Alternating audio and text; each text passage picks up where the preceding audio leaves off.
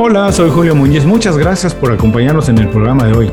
Hoy nos acompaña Marta Ro. Marta es comunicadora con formación profesional en coaching ontológico, transformacional y de mentalidad. Pero en realidad ella se considera una comunicadora porque está convencida que una mentalidad poderosa haría de cada persona un ser humano responsable e imparable. Quédate en el programa de hoy porque hoy vamos a platicar de mentalidad, qué es, cómo se mejora, cómo se construye, cómo se transforma y para qué sirve. Esto es Inconfundiblemente.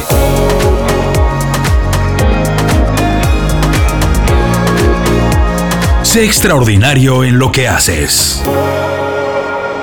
Marta, muchísimas gracias por hacer tiempo para platicar con nosotros. Bienvenida inconfundiblemente. Para quien no está muy familiarizado con tu trabajo y con tu trayectoria, platícanos bien brevemente quién es Marta Rod y a qué se dedica. Em, Marta, bueno, soy, mm, si lo queremos ver de una manera como muy de bote pronto, soy entrenadora de mentalidad de liderazgo, de equipos, de empresas, entrenadora de propósito, em, tengo varias técnicas dentro de mi bagaje, pero creo que hoy por hoy me considero más alguien que está queriendo mover al país, una comunicadora que quiere crear más líderes, em, que es apartidista completamente, pero cree muchísimo en la responsabilidad social.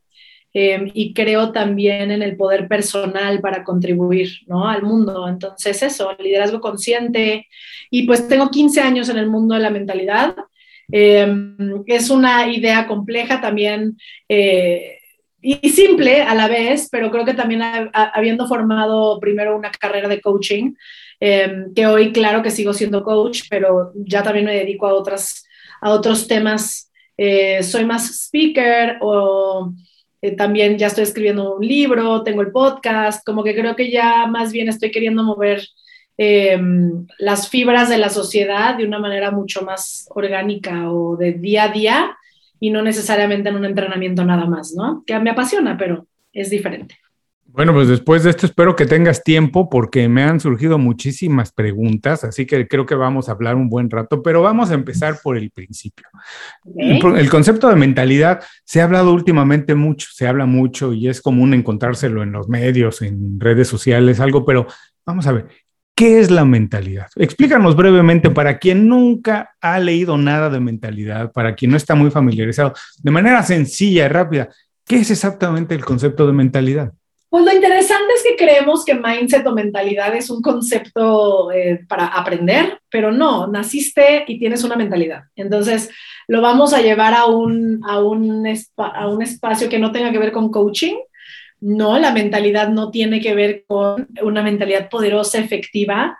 Eh, tiene que ver con que creciste en una sociedad, creciste en una familia, creciste en un país, creciste en una religión o no, y tienes una mentalidad, tienes un cúmulo de experiencias y percepciones del mundo que forman tu mentalidad.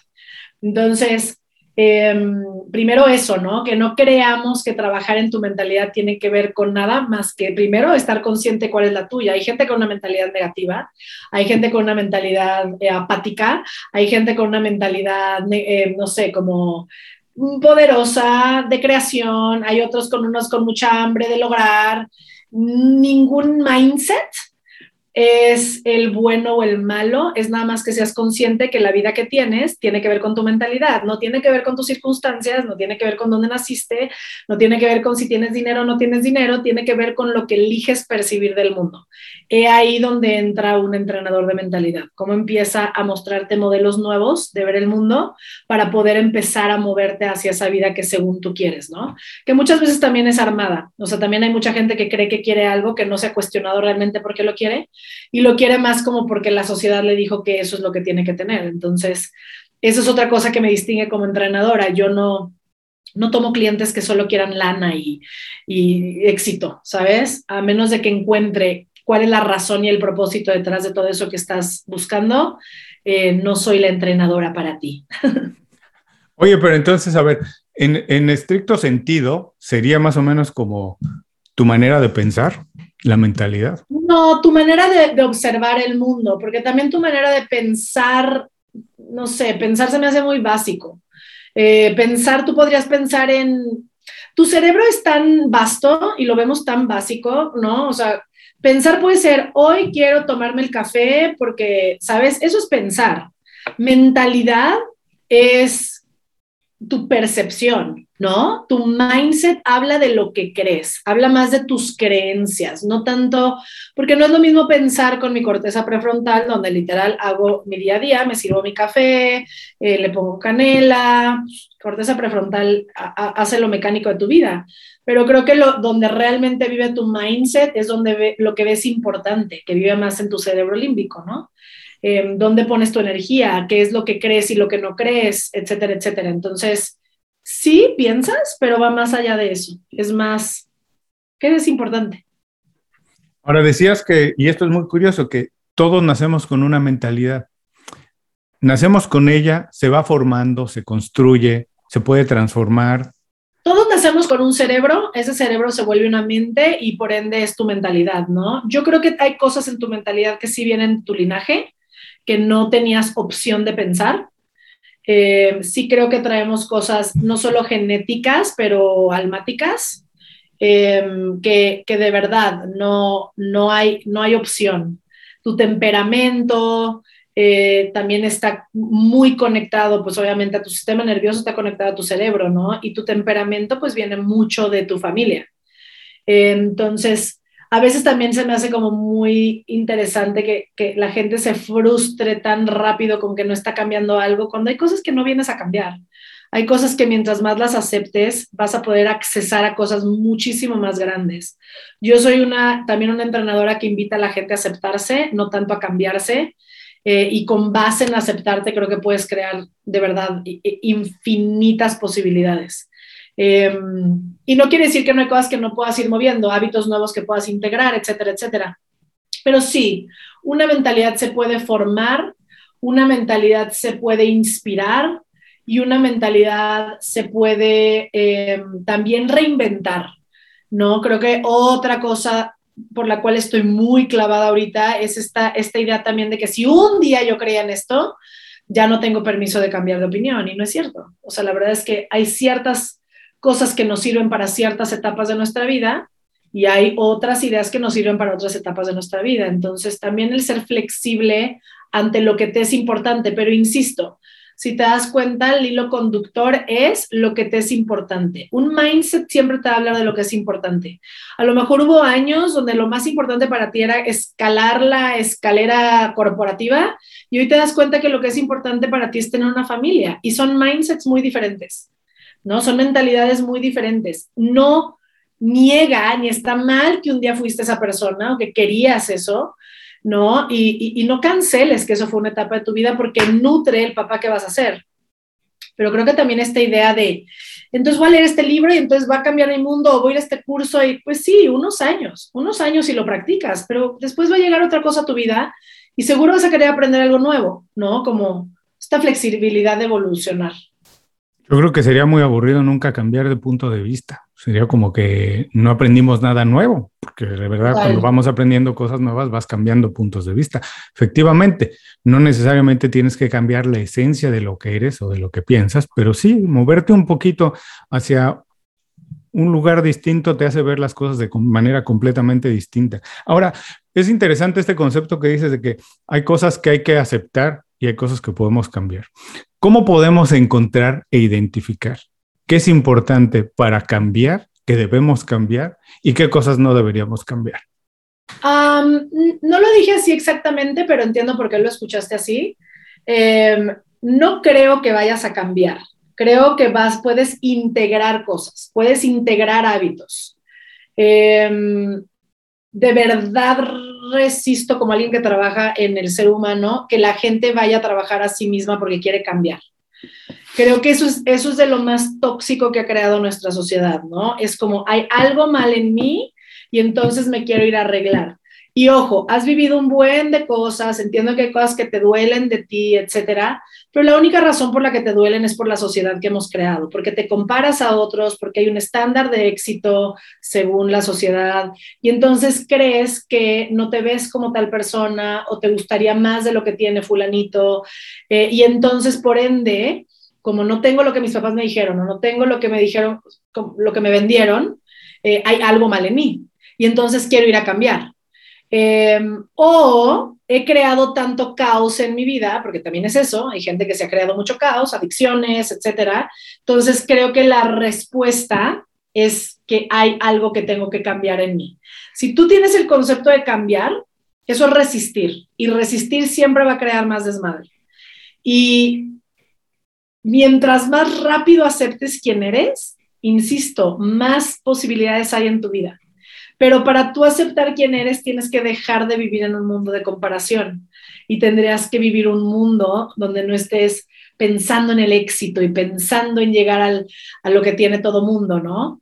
Em, cuando te decía que puedes aceptar o puedes integrar, es porque lo que sí puedes hacer es integrar hábitos nuevos. Yo creo que hay cosas que podemos integrar a lo largo de nuestras vidas sin quitar quién somos, porque donde más peso quiero poner en que no vas a cambiar es en tu energía y tu esencia. Sí, a lo mejor cambias algo como algo mecánico. Las cosas mecánicas como dejar de fumar, pues eso es algo que es algo mecánico, se puede cortar, está externo a ti. Pero tu esencia, el que seas gruñón, el que seas impulsivo, el que seas, esas cosas no cambian. ¿Sabes? Puedes integrar prácticas a ti, sí, puedes integrar algo que balancee tu esencia, sí, pero mientras más digas, está fatal que controlo. No sé, yo vivo en un mundo de colaboración y no competencia, entonces para mí tener alguien en mi equipo que controla un chingo me funciona cabrón, ¿sabes?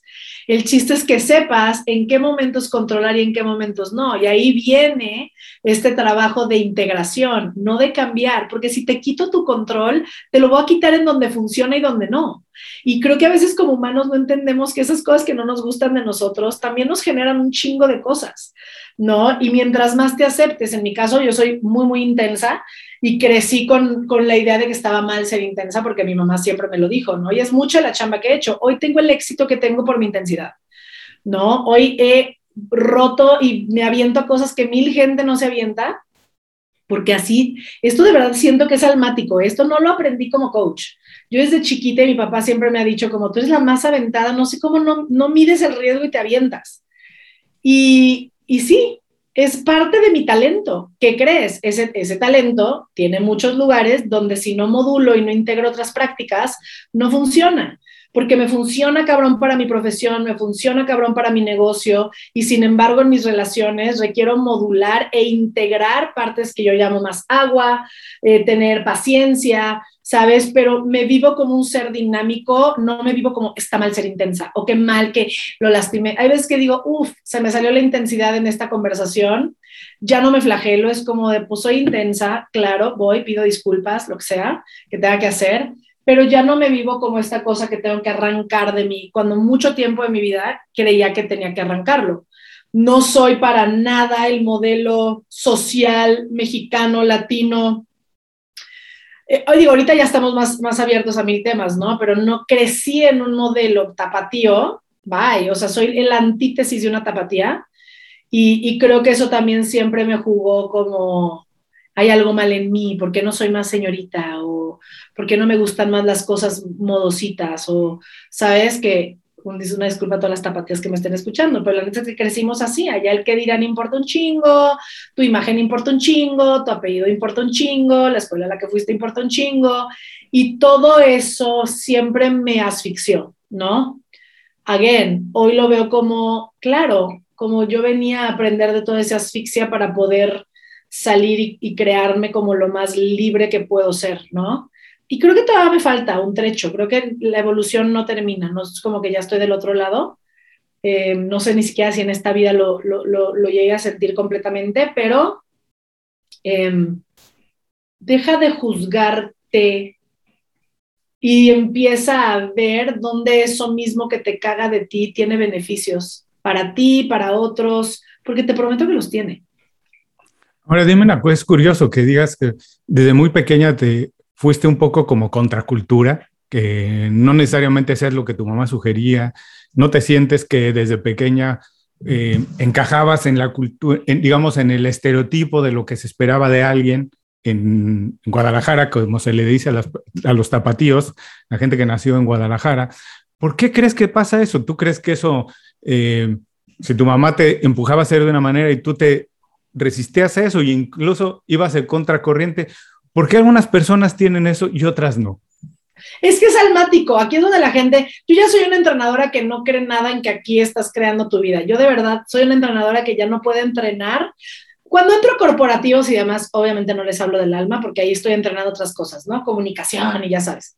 Pero si yo te entreno a ti o en un entrenamiento mío, o sea, de los diseñados por mí, o, o en un uno a uno y demás, yo de verdad quiero que sueltes esta vida que vemos aquí y de verdad confíes en que hay cosas que vienes a desarrollar y dar que, que no tienen que ver con los logros eh, aquí, ¿no? Entonces yo sí creo que es almático. Em, por ponerlo de una manera muy hippie, es mi esencia desde, desde que nací, o sea, hay tantas historias de mí y de todos. Tú le preguntas a tu mamá y te van a decir que tu personalidad se veía desde que naciste. O sea, ahí es donde a veces digo, ¿por qué nos peleamos tanto con eso? Porque tu mamá te va a decir, ay, tú eras súper calladito y súper penoso. A mí me decían, güey, tú eras una bala y eras una bala y te dejé en el kinder. Yo soy la primera de mis hermanos. Mi mamá lloraba, sí, su primeriza cuando me dejó en el kinder y yo así de que, bye. O sea, siempre súper desapegada. Em, y, y, y, en mi mente lo interesante es que yo no iba contracorriente, o sea, yo no me vivía como rebelde yo no me vivía como para, porque creo que la rebeldía muchas veces sí es fueled, como, como lo que le da gasolina, es como ir en contra de la persona. Yo no pensaba en mi mamá, yo no me proponían algo y era como, no, no soy eso. Mi mamá, de qué clases de bordado, no, gracias. Que, vale, no, bye, ¿sabes? Eh, y me quiero cortar el pelo. Y si mi mamá me decía no, era como de, ay, pues iba con mi papá y ya, me lo acaba cortando yo. O sea, como que siempre muy yo, sin medir las consecuencias de un papá o una mamá, o sea, pero desde chiquita, ¿sabes? Que ni me voy a meter en este tema, pero aparte luego constelé y, y de verdad sí hay cosas en tu sistema que traes por cómo te acomodaron. Entonces tú vienes acomodado también con un rol. Eh, yo no soy experta consteladora, no te puedo dar la teoría detrás de. He leído libros de Bert Hellinger, las constelaciones familiares se me hacen una cosa increíble, pero sí entreno, por ejemplo, constelaciones en empresas. Y muchas veces lo que desorganiza una, un espacio es que la gente se, se mueva a posiciones que no le pertenecen. Entonces, sin darles todo lo que, lo que yo trabajé en mis constelaciones, yo nací, dado como mis papás tenían una relación con sus propias mamás, en algo que se llama paternalizada. Entonces, básicamente, mis papás tienen a su primera hija y lo que hacen es hacerme su mamá. Entonces ellos desde chiquito, desde chiquita me dieron un chingo de poder. O sea, yo tenía demasiado poder en esa casa. Ah, y yo, yo, yo no sabía que era diferente en otras casas hasta que venían mis amigos y decían, güey, ¿por qué te preguntan todo a ti? ¿Por qué dictas tú el pedo? Y cuando voy y hago todo este trabajo y digo, güey, claro, o sea, mi, mi, mamá me pedía, o sea, como opinión de, me divorcio de tu papá o no. Y mi papá también de que no le vayas a contar esto a tu mamá, pero me van a dar este trabajo y si tu mamá se entera, y yo, pues pensaba que eso era normal. Y claro que no era normal, ¿sabes? Entonces, creo que hay cosas que traemos. Por eso creo tanto en que la mente, yo que soy entrenadora de mentalidad y del humano que está aquí en la Tierra, la mente sirve. Ojo, la mente es increíble, yo la amo, me encanta saber más de ella y su neurociencia y qué chingón, pero la mente solo está al servicio del alma tu mente viene a darte la información de lo que tu alma viene a trabajar y el pedo es que no lo queremos ver así. En vez de usar nuestra mente para escuchar lo que venimos a chambear de nosotros mismos, lo que hacemos con la mente es distraernos de nosotros mismos y meternos a la Matrix a querer ganar dinero y casarnos y, sabes, todo este tema que no está mal ni tener dinero ni casarte, pero no ese es el propósito de la vida casarte y tener dinero es una cosa más que vienes a, hacer para que tu alma aprenda algo, ¿no? Entonces, no sé, es muy hippie esto para mucha gente, pero te prometo que desde que me convertí en una entrenadora mucho más espiritual, siento que he llevado a la gente a crear y lograr con una paz interior eh, que, que, no me pasaba como cuando empecé a ser coach. Eh, al, inicio no era una entrenadora espiritual, ¿no?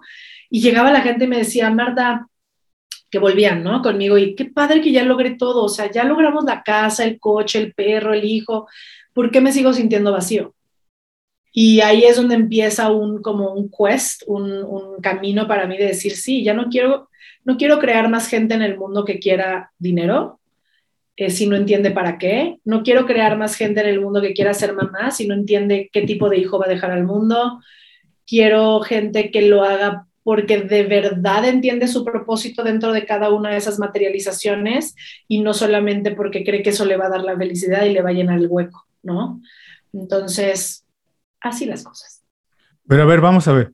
Eh, Ay, perdón, mis respuestas son larguísimas. No te preocupes, muy bien. La gente que nos escucha les encanta oír respuestas larguísimas. Pero dos cosas me surgen de, esta, de estas ideas. Es, uno, vivimos en un mundo lleno de estereotipos que alguien más ha creado, donde, como ya comentaste en algún momento, el, la manera de llenarnos es esto, eh, conseguir la casa, el trabajo, el coche, la familia perfecta. Y es Vivimos en ese mundo donde todos los mensajes o la mayoría de mensajes están direccionados así.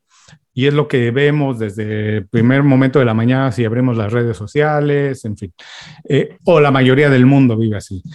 Y es, ¿cómo podemos no escapar de eso, pero hacerlo compaginar con esta idea de que hay un propósito más elevado? Porque no todo el mundo tuvo la fortuna de tú nacer como tú, de nacer en esa casa donde tus papás te hicieron casi corresponsable de la educación, como dices, eras un poco la mamá de los dos y los dos te pedían opinión sobre las cosas, pero no todo el mundo tiene esa fortuna. Entonces, ¿cómo salimos de eso?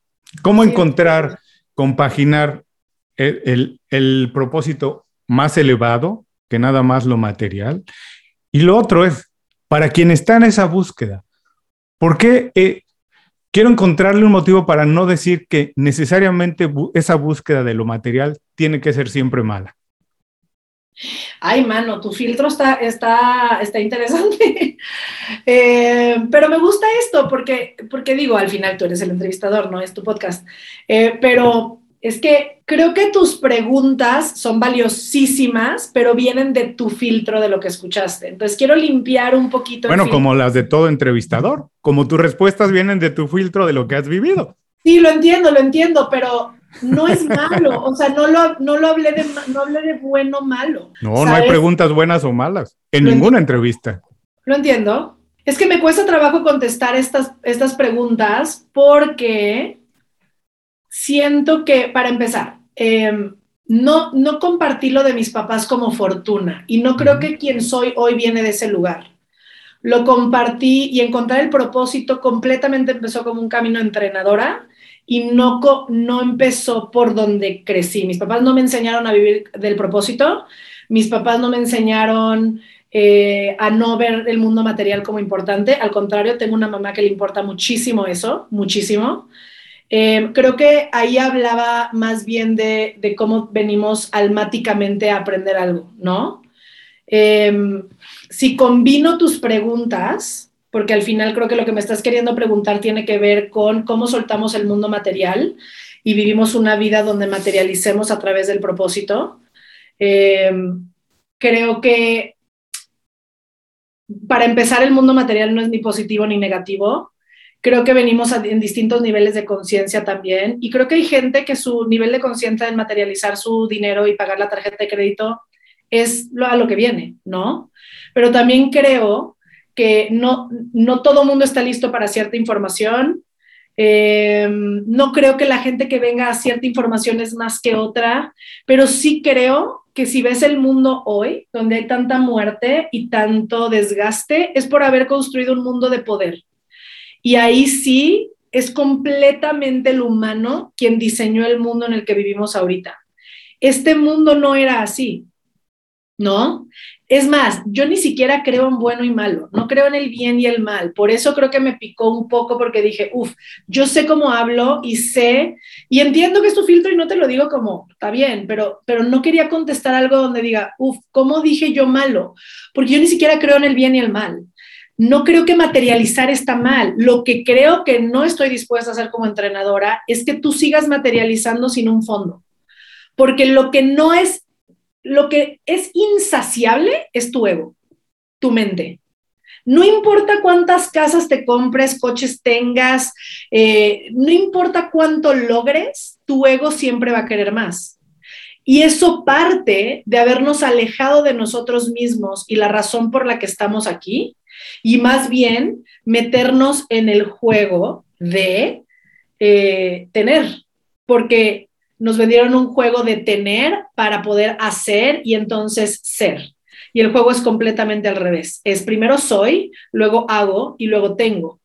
¿No? Y entonces, hoy, hoy que niños matan niños en la escuela, hoy que estamos a media guerra, hoy que en una pandemia se ha despertado una eh, un clima político muy terrible y, un, y, se, se denota tanta desconexión humana y social, ahí es donde yo digo, ok, y la, y la ahorita que está la inflación como está y la, y la, crisis económica que viene, ¿no?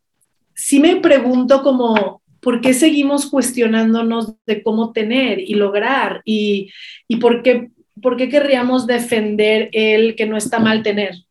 Cuando hay mucho, cuando hay mucho, mucho, mucho que podemos tener sin que nuestra postura sea tener, ¿no?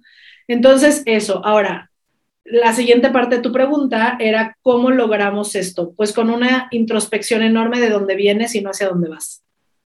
Yo doy un taller que es el taller Y, también doy taller uno a uno de esto, de reconectar tu propósito. Y digo reconectar y no encontrar porque es algo con lo que naciste. Tu propósito es algo con lo que naciste, no es una meta, no es una pasión. También hay una manera pop de ver el propósito y no, no es tu misión. Tu propósito viene de tu historia, es de dónde vienes, no hacia dónde vas. Entonces, mientras más aceptes tu historia, más vas a entender tu propósito. Mientras más quieras ir hacia adelante y lograr, más te vas a desconectar de tu propósito. Nuestro propósito es de esencia, nuestro propósito no es de lo que hacemos. Mi propósito no es ser coach, mi propósito no es ser mexicana, mi propósito no es ser mamá. Y aparte hay unos que nos vendieron como propósito que está bien grave porque muchas mujeres te contestarían que su propósito es ser mamá y ser mamá es solo un rol social que tienes. No, y no quiere decir que no es hermoso y demás, pero tu propósito como humano es los talentos que vienes a aportar en un mundo colaborativo. Entonces, tu propósito puede ser ser la escucha empática para crear eh, familias unidas, ¿no? Es algo mucho más global que puedes integrar en tu ser mamá, en tu ser líder. Eh, entonces, la, una vida de propósito es preguntarte el para qué de todo. ¿Para qué quiero ser mamá? ¿Para qué quiero dinero? ¿Para qué quiero eh, ser exitoso? ¿Para qué? Y si tu respuesta tiene que ver con más medallas y aplausos y validaciones, no es una respuesta que te va a llevar a, a, a, nada más que un día volverte a cuestionar. Neta, para esto estoy aquí. O sea, neta, para pagar mi tarjeta de crédito. O sea, neta, para llevar a los niños a la escuela y regresar. O sea, a veces creo que cuando yo pienso y digo, güey, ¿qué pedo? O sea, la banda neta se ve, no sé si se ve como un milagro, no sé si se entiende el milagro que es, es un humano en, la tierra, y que neta tu vida se haya reducido, y sí me permito decir tu vida, porque yo no vivo así, no me refiero a ti, pero, ¿sabes? Que neta creas que la vida se trata de ir a la escuela por tus hijos, darles de comer, que hagan la tarea, que se metan a bañar, o sea, que vayan a una buena escuela, que y, luego, ¿sabes? Es como, dude, o preocuparte por la tarjeta de crédito, o si tienes la camioneta del año o no. Y digo, no creo que quien sea que nos puso en este planeta, neta nos puso en este planeta para ver qué marca de ropa trae. ¿No? Entonces, sí me gusta que la gente entienda que su vida es mucho más grande que lo que materializa, mucho, mucho más grande que la colegiatura que si al final lo que hace que pierda el control su día es que checó el celular de su esposo y vio algo y neta se vuelva una locura, digo, perdón, pero tu vida, pues no sé, está muy chiquita, porque si algo así de chiquito te puede robar la paz, o sea, si tu vida se trata de checar un celular, en vez de decir que estoy dando al mundo, que estoy entregando al mundo, que estoy whatever, pues sí está cabrón, ¿no? Y, nos ahogamos en un vaso de agua porque hemos, tenemos demasiados indicadores sociales de éxito. Entonces, sí se importa un chingo si mi esposo está hablando con, o sea, es, es como enorme en la vida, ¿no? Sí se importa un chingo que mis hijos se gradúen de la universidad, porque si no, ¿qué significa eso de mí como papá? y nos limitamos a que no todo mundo puede em, expresar quién realmente vino a ser, ¿no? Porque tengo que caber en lo que tú quieres que sea o en lo que se dictó que tiene que ser.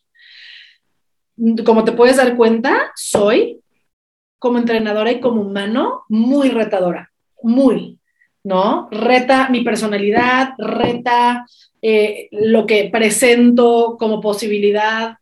Y, y sí, definitivamente, ahorita que tengo, que estoy certificando gente en mi estilo, y que tengo ya como varias personas que estoy mentoreando, siempre que dicen sí a estar conmigo, sí les digo como, güey, vas a entrar al túnel de la deconstrucción de lo que crees que es. Y quiero que salgas viendo todo neutro, porque todo es neutro, ¿sabes? No hay bien y mal, solo es. Ve la información que tienes enfrente y utilízala a tu favor, pero a tu favor. ¿Y qué crees? Lo que está a mi favor no está a tu favor. Tú, eres otro, tú eres otra persona, ¿sabes? Entonces, estos modelos sociales que creo que nos limitan y nos quieren meter en, haz esto, A más B igual a C por, ¿no? Marta, me, gustaría mucho si puedes profundizar un poquito más esta idea del propósito, que decías, por ejemplo, que hay gente que a lo mejor entiende que su propósito es ser mamá y que a lo mejor puede ser algo, desde tu punto de vista, a lo mejor un poco limitado, que hay algo que es más grande que eso, ¿cierto? Como colaborar y eso. ¿Puedes profundizar un poco más en la idea de cómo entender lo que debería ser o lo que es un buen propósito de vida, que no se limite, que no sea tan limitante, para que a la gente le quede muy claro que es, ok, a lo mejor estoy aquí para qué. Es que no tiene que ver con el mundo material tu propósito de vida. No tiene que ver con un rol social, no tiene que ver con lo que estás haciendo por la sociedad. Eso se llaman misiones, eso son misiones. Piensa en un planeta sin este mundo. Cuando tú eras o estabas en una tribu, digo, si crees que has vivido muchas, estabas en una tribu, tu propósito es colaborar de alguna manera en esa tribu. Es tu esencia. Habemos unos que somos fuego, habemos unos que somos agua, habemos unos que somos tierra, habemos unos que somos aire, ¿no? Algunos son creativos, otros son los del más, voy a meter cosas del mundo actual, pero buenos para los números, o sea, tu propósito es lo que vienes a dar en colaboración a otros. Tu propósito no es un rol, ¿ok? Eh, si tuviera que ver con que un propósito tiene que ver con un rol social, entonces todas las mujeres que no pueden tener hijos no tienen propósito, ¿sabes? Em, o que no quieren tener hijos, entonces no tienen propósito. Y creo que cuando empiezas a peel away o le empiezas a quitar las capas sociales a las cosas, te queda tu esencia. ¿No? Yo, Marta, mi propósito en esta vida es inspirar a que la gente abrace eso que los hace diferentes para que juntos sigamos aprendiendo el uno del otro ahora. Ese es mi propósito de vida. Si te das cuenta, mi propósito de vida no tiene nada que ver con ser coach, cabe en todo lo que soy, cabe en ser amiga, cabe en si elijo ser mamá, cabe en ser esposa, cabe en ser hermana, porque yo vengo a enseñarle a la gente y todos venimos a darle algo a la gente, pero yo vengo a inspirar a la gente a que abrace sus diferencias porque, eh, o para que aprendamos todos de todos, ¿no? ¿Y por qué ahora? Porque yo vivo con un cuete en el culo y mucho de lo que yo le inspiro a la gente es, la vida es ahorita, no sé qué estás esperando. Entonces, esa es mi esencia como humano. Yo, me, yo puedo dejar de ser coach mañana y mi propósito no deja de ser. Puedo poner, meterme a trabajar en McDonald's y mi propósito no deja de ser. Puedo ser mamá, puedo ser tía, puedo ser prima, puedo ser mejor amiga y mi propósito no deja de ser porque mi propósito viene de mi historia y todo lo que viví es lo que presenta lo que yo vengo a dar. No me voy a meter en temas muy técnicos, pero tú no puedes eh, desarrollar realmente a qué viniste hasta que no pasas alrededor de los 25 años, porque biológicamente tu cerebro no está formado hasta esa edad, ¿no? Es completamente condicionado que mayor de edad es 18 años, hay muchas cosas que sigues que no te cuestionas porque la sociedad las inventó y en algún momento se hubo guerra, inventaron que los 18 años era mayor de edad para que los güeyes fueran a la guerra. Entonces, un cerebro no está terminado de formar biológicamente, químicamente hasta los 24, 25 años. Si te das cuenta, por eso tan, es como, no, está, neta es una estupidez que le vemos a la gente que elija qué va a hacer de su vida a los 18. Imposible. Eh, ¿no? Y de hecho la mayoría de la gente se termina dedicando a algo que eligió después de los 25, ¿no? porque en ese momento tu cerebro acaba de entender qué le importa, qué no le importa. Sabes, como todas sus redes biológicas terminan de ser. Entonces, y ahí empieza ya el declive, ¿no?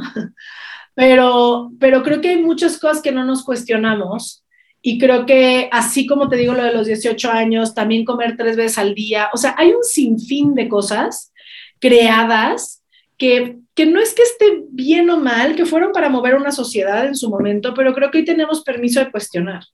Y justo el libre pensar, eh, que es una de las posturas que ahorita estoy promoviendo, se trata de eso, yo escucharte, ver, ver en, en qué puntos embonan nuestros puntos y nutrirme con tu postura, eh, aunque no sea mi postura, ¿no? Para poder tener un debate y no tener, porque aparte, del debatir es sanísimo, pero solo se puede debatir de una manera poderosa si te sientes completo, si no te se vuelve defensivo, ¿no? Si yo me siento completo con mi postura y tú te sientes completo con tu postura, podemos escucharnos y podemos debatir y podemos estar en contra de nuestros puntos, pero cuando yo ya siento que, me siento chiquito, o siento un ataque o siento, se vuelve defensivo, ¿no? Y se vuelve, mm, que ocurre mucho en, nuestra cultura, ¿no? El latino es defensivo. ¿Por qué? Por eso, porque partimos de un lugar donde nos sentimos chiquitos, agachones, me están aplastando, eh, etcétera. Es muy cultural. Entonces, cuando yo entro a organizaciones, eso es de lo que más entreno, ¿no? Que la gente pueda decirse las cosas en la cara eh, y no sabes, es todo un reto, porque aquí le queremos echar la bolita al de al lado, creemos que nos, si hicimos algo mal es el, fin del mundo, en vez de decir, güey, es una oportunidad de aprender. Y creo que todo es una oportunidad de aprender, lo cual es em, esa parte final de mi propósito, que todos aprendamos de todos. Y bueno, ya te expliqué por qué el ahora. Visita inconfundiblemente.com. Todo lo que necesitas para destacar en lo que haces en un solo lugar.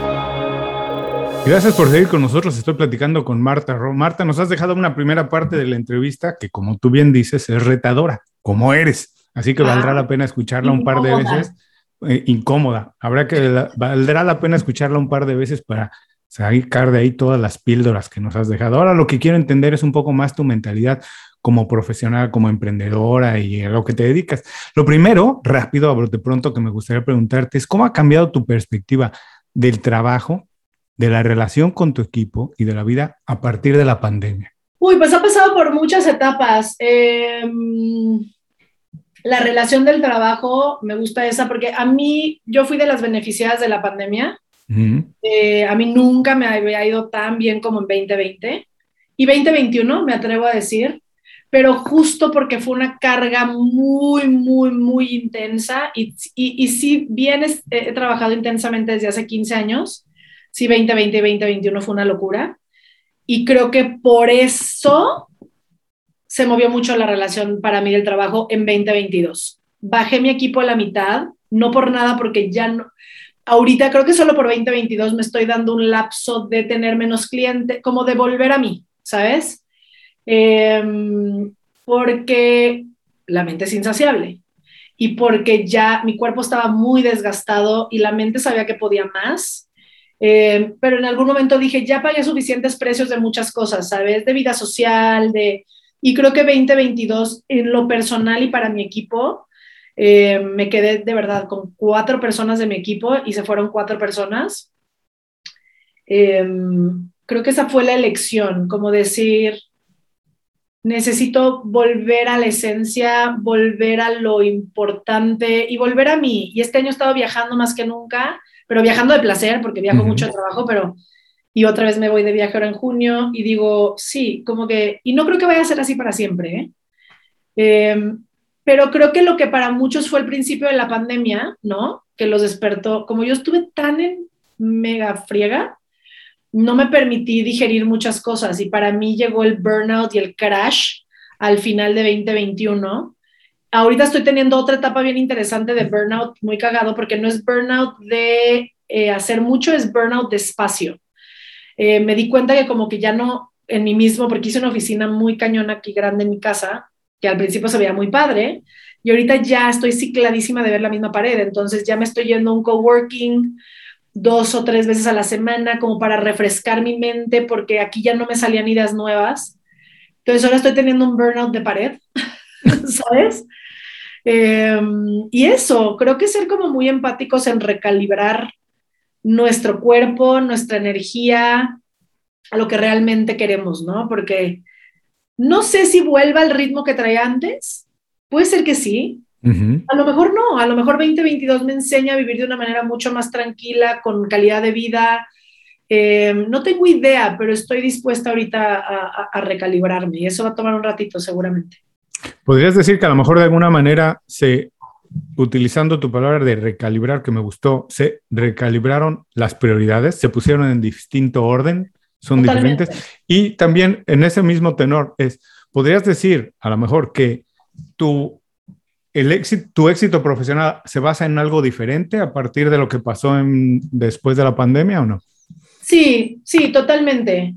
Mira, para empezar, hay dos cosas que cambiaron de prioridades, que sí le estoy dando mucho más peso a mi vida personal este año, mucho más, pero así, mucho.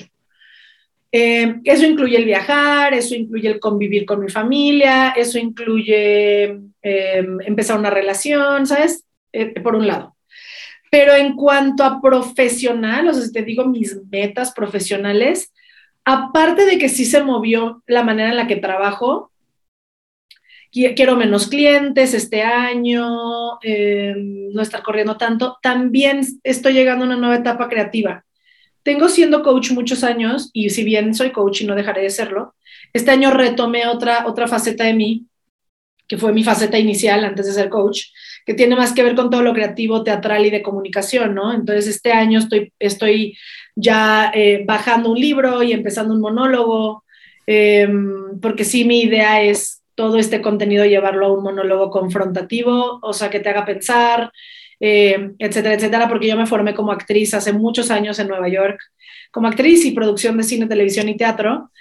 Y, y, este año me entró esa inquietud. Entonces sí dije, mira, voy a tener suficientes clientes como para estar tranquila, ya no estar así ahorita como cazando los millones, ¿no? Eh, y con, con, eso tener más, ahorita entré a clases de guitarra, ponerme a escribir cosas, como reactivar mi creatividad, ¿sabes? Y a ver qué fregado sale, porque no sé, tampoco, tampoco estoy de que para 2023 mi monólogo, como que estoy cero en esa modalidad. Estoy, a lo mejor en agosto ya tengo mi monólogo y lo empiezo a vender, a lo mejor en diciembre, a lo mejor el año que entra, desde otro lugar, ¿no? Estoy como mucho más suave en ese tipo de rigidez mental. Pero me encanta esta parte que dices, como de alguna manera reactivaste o echaste a andar una vez más una parte creativa que a lo mejor no descuidaste, pero a lo mejor pusiste en pausa durante algún tiempo, porque yo estoy convencido que la creatividad es lo único que nos mueve adelante además de otras, pero la creatividad es lo único que realmente nos da sentido a esto. Ahora que hablaste de que estás trabajando ya en un libro, platícanos ahora, ahora mismo qué estás leyendo o qué es lo último que has descubierto que vale la pena recomendar, qué dijiste, qué dijiste wow, esto sí de verdad me hizo volver a pensar, qué, qué le recomendarías a las personas que nos están viendo y escuchando. Hay dos libros que definitivamente están marcando mi vida ahorita. Uno lo leí el año, el año pasado y va a sonar que es, o sea, si es cristiano, eh, yo tengo una espiritualidad muy ecléctica, ¿eh? no crean que se los doctrinar a nada. Em, pero más allá de que si es cristiano o no, lo que me gustó es que no suena cristiano. Y es de un autor cristiano, que es un pastor de una iglesia que admiro mucho porque es una iglesia que cero parece iglesia, parecen conferencias, es padrísima, se llama Mosaic.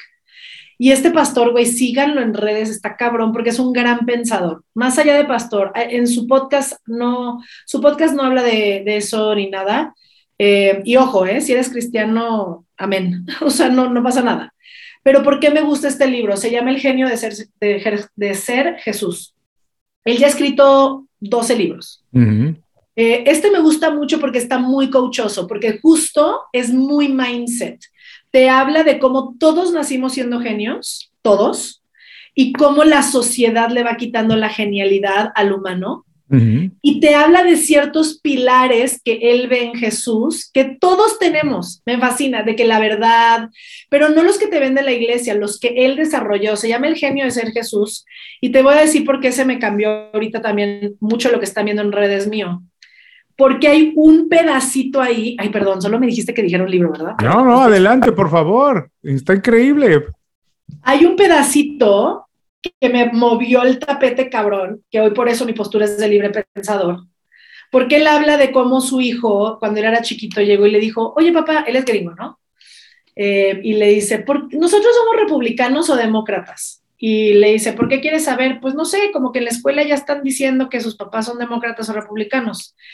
Y me dice, entonces lo que yo hice con mi hijo fue darle cinco posturas donde él pudiera afirmar que somos republicanos y cinco posturas donde él pudiera afirmar que somos demócratas. Y entonces al final él dijo, pues papá, no llegamos a nada, ¿qué somos?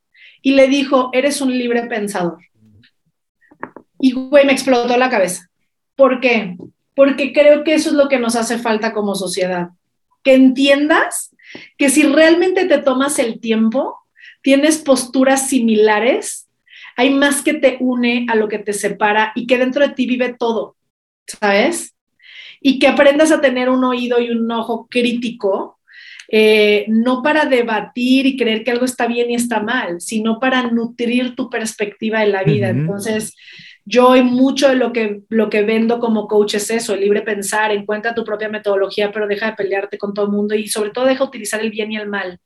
Deja utilizar lo que está bien, lo que está mal, lo correcto, lo incorrecto, como que eso siento que es muy tóxico en nuestra sociedad. Y el segundo libro que ha nutrido mucho más esa postura es de Adam Grant y se llama Think Again. Lo acaba de sacar hace unos meses, lo escribió durante la pandemia. Adam Grant es alguien que admiro muchísimo, junto con Simon Sinek. Em, y si bien su, su, manera de enseñar las cosas es muy diferente a la mía, porque él es mucho más científico y mental, yo soy mucho más empírica, emocional y, como humana, em, me fascina ese libro porque básicamente la premisa del libro es herramientas para aprender a tener debates, aprender a sostener tu postura, pero abrirte a otras que no te habías abierto antes. Em, y, y soltar el que hay una manera de ver las cosas que entendamos que todo lo que defendemos es nuestra identidad y que muchas veces la manera en la que planteamos las cosas es una postura de tener razón y de identidad y que eso es lo que nos tiene en guerra, ¿no? Entonces, eso, yo creo que el libre pensar ahorita es como todo en, la vida, que aprendamos a cuestionarnos, que seamos amigos, que hacemos las preguntas de, de lo que damos consejos. Soy anticonsejos, o sea, soy anti tips y consejos ni a mi propia gente. Yo creo que viviríamos en un mundo bien diferente si lo único que hiciéramos se fuera hacerle preguntas a nuestra gente. Te hago otra pregunta y otra pregunta y otra pregunta hasta que tú llegues a tu propia respuesta. Y si tu propia respuesta es el antítesis de lo que yo haría, me cayó la boca. Yo aquí estoy para amarte y sostenerte, ¿no? Entonces, así. Bueno, las personas que están haciendo ahora ejercicio o están manejando o están haciendo algo más mientras escuchan esto o nos están viendo, pero no pueden tomar nota, no se preocupen, regresen más tarde a las notas del programa y ahí dejaremos los enlaces directos a las recomendaciones de Marta. Think Again, piensa otra vez de Adam Grant, seguramente si buscan, si hacen una búsqueda en el buscador de inconfundiblemente.com van a encontrar, tenemos por ahí ya una reseña del libro, también soy un admirador de Adam Grant y de su trabajo. Y el otro libro, no lo conozco, pero lo agregaré a mi lista de libros por leer, porque sabes que me gustó esta idea que los dos tienen que ver un poco con pensar distinto. Yo creo que un problema grave de debatir es que la mayoría de personas cuando debaten, lo están debatiendo para probar su punto y convencer a la otra persona de que tome la posición de ellos, cuando en realidad la riqueza de debatir es entender que todos tenemos puntos de vista y que los dos podemos tener la razón porque estamos parados en puntos distintos y vemos las cosas de diferente manera y los dos podemos tener la razón. Así que debatir nos debería de enriquecer en lugar de enriquecernos, sentirnos bien únicamente cuando sentimos que ganamos el debate. Sí, total. Y creo que lo que plantea Adam Grant es que en todos los puntos puedes encontrar puntos en común, ¿sabes? Mm. Entonces, eso es lo que es bien interesante, como no es, no es como, ay, te voy a dar el, no es el beneficio de la duda, te voy a dar el, te voy a dar la concesión de lo que estás pensando, lo que sea, sino es, yo puedo encontrar un punto en común en lo que estás diciendo. Ayer tuve un reto bien importante al ir a ver una obra, la obra de Odín Perón, que había visto una que me había encantado y la de ayer fue un reto muy grande para mí de libre pensar. Encontré muchos puntos en común, pero muchos puntos que se me hicieron así muy em, difíciles de digerir para mí, muy cabrón. Eh, y, y, a la vez llegué y yo, yo como estoy en este ejercicio de como encontrar justo ahorita porque estoy haciendo benchmarking para qué me gustaría presentar en, un, en, un, en el teatro. Eh, eso, me gustó decir, ok, voy a hacer dos listas como de todo lo que me fascinó de los puntos. De la obra no tengo nada que decir porque siempre él hace obras muy hermosas, ¿no? O sea, la puesta en escena, la calidad, todo eso hermosísimo. Y obviamente es una persona o es un gran actor, ¿no? Eh, sin embargo, es un actor político y creo que que a final de cuentas, eso es, eso es un poco de lo que estoy tratando de hacer también. Entonces, eso, haz ejercicios donde te puedas callar la boca y llegar a tu casa y digerir y decir, como dónde puedo encontrar y al final entiendo la postura que tiene, ¿sabes? Entiendo lo que está queriendo inspirar en los demás. Y el grosso de su obra es a, decirle a la gente, reinterpreta tu vida momento a momento eh, y tú puedes llegar al, siguiente, al siguiente paso, ¿no? Entonces, todo bien, pero sí me gusta meterme en estos ejercicios porque a veces sí es, sí es retador. Pues ya casi te dejo ir, estamos llegando casi a la parte final de la entrevista, pero antes, como tú sabes, el programa se llama Inconfundiblemente y me gustaría saber, bueno, ya tengo un poco la idea por todo lo que has platicado, pero me gustaría saber qué o por qué Marta Ro es inconfundible. Ay, súper fácil. Y, rima, cuando desde que me lo preguntaste hace rato, está fácil. Soy inconfundible porque soy incómoda. Eh, lo que más honro de mí es la incomodidad que causo. Em, y no lo digo como, eh, soy incómoda, lo digo de verdad para quien me esté escuchando, porque ha sido la herida más grande que de niña y de adolescente no entendía por qué la gente me recibía como me recibía, como de, ¿por qué se tensan? ¿Por qué los adultos, o sea, nada más hablaba y, veía que la gente se tensa, ¿sabes? Y hoy puedo ver que es ese fuego en mi voz que puede dar conferencias y hacer que la conferencia entera llore. He aprendido que esta fuerza, intensidad que tengo eh, es incómoda, pero que en la incomodidad, por eso mi podcast se llama El Poder de lo Incómodo, porque en algún momento dije, güey, si esto es lo que vengo a entregarle al mundo, si yo vine a incomodar como para que la gente reflexione de otra manera, pues está bien. No, antes quería modularlo. Hoy me doy cuenta que la gente que va a estar conmigo va a estar conmigo. Hoy me doy cuenta que con los que estoy sí lo modulo porque me interesa tener esa relación, pero que al final de cuentas mi postura y mi manera sí viene a picar botones, ¿no? Entonces soy inconfundible porque soy la entrenadora que te va a decir lo que nadie te dice, que le va a importar bien poquito lo que pienses de ella eh, porque pues no vengo a caer bien, vengo a, que tú te quedes así como, huevos, esta vieja, ¿por qué sabía? ¿Por qué dijo? ¿Sabes? Entonces, y que al final, sí quiero cerrar diciendo esto, estoy de tu lado. Que aunque no se sienta que estoy de tu lado, estoy del lado cuando tengo una conferencia de la humanidad, de que despertemos a algo, que no lo estoy haciendo por mí, porque me quiero ver X o Y, sino porque sé que esto puede, puede impactar lo que estamos viviendo. Entonces, no sé, eso, huevos, intensidad, incomodidad. Felicidades, sabes que yo siempre he sentido que la gente que está, que me hace sentir incómodo está de mi lado, porque yo nunca he pensado que el consejo que me soba la espalda es el bueno. Yo eso no quiero, la verdad es que cuando pido un consejo, estoy pensando que me den un punto de vista que yo no puedo ver, algo que no veo. Y si viene alguien nada más a decirme, no, sí, está bien como lo estás haciendo, vas muy bien y eso, yo no siento que eso es un consejo. Así que la verdad es que no, curiosamente yo también siento que cuando alguien me hace sentir incómodo, está de mi lado, me está ayudando. Si vas al doctor y le pides que te ayude a bajar de peso y te dice que sigas haciendo lo que haces, pues no, no te hace sentir incómodo, pero no te está ayudando en lo más mínimo. Pero si te hace sentir incómodo, es la persona que sí te, está, que sí te está ayudando. Marta, de verdad, muchísimas gracias por dedicarnos tiempo, compartir tus ideas, tus consejos, todo. Por favor, antes de irnos, Dinos dónde podemos saber más de ti, de tu trabajo, a dónde vamos, a dónde invitamos a la gente para que te conozca más. Soy Marta Ro, Marta Sinache, eso es muy importante. En todos lados, Marta Ro, guion bajo eterno. En Facebook estoy como Marta Ro Coach. Y mi página, martarro.com.mx. Eh, y mi podcast, El Poder de lo Incómodo, está en todas las plataformas. Em, y pues nada, muchas, muchas, muchas gracias por la invitación siempre es un placer poder compartir un poquito de, de mi postura, de quién soy, etcétera. Amo tu cuadro de Basquiat atrás. Muy bien. Gracias. Sí, tremendo. Bueno, oye, pues de verdad, muchísimas gracias. Espero que la próxima vez sea en persona, que nos juntemos en Ciudad de México, en Guanatos, donde sea, nos tomamos una cerveza y me haga sentir incómodo, porque entonces voy a saber que estás de mi lado. Te mando un abrazo y muchas gracias. Un placer. Y a todos los que nos están viendo o escuchan, les recuerdo, con esto terminamos la entrevista con Marta Ro. Les recuerdo, no se olviden, regresen más tarde las notas del programa y ahí podrán encontrar todos los enlaces a sus recomendaciones y a las redes sociales para saber más de su trabajo.